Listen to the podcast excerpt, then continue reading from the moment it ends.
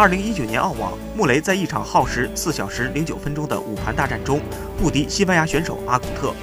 赛后，穆雷表示，如果这是自己的最后一战，也算是足够精彩的方式结束。不过他仍会努力，或许还能重新回到球场，甚至来到墨尔本公园。随后，现场大屏幕播放了一段有德约科维奇、佩德勒、纳达尔、科耶高斯等众位明星的视频。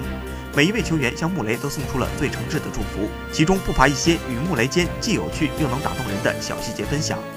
穆雷目不转睛地看着曾经和他同场竞技过的对手，也是朋友。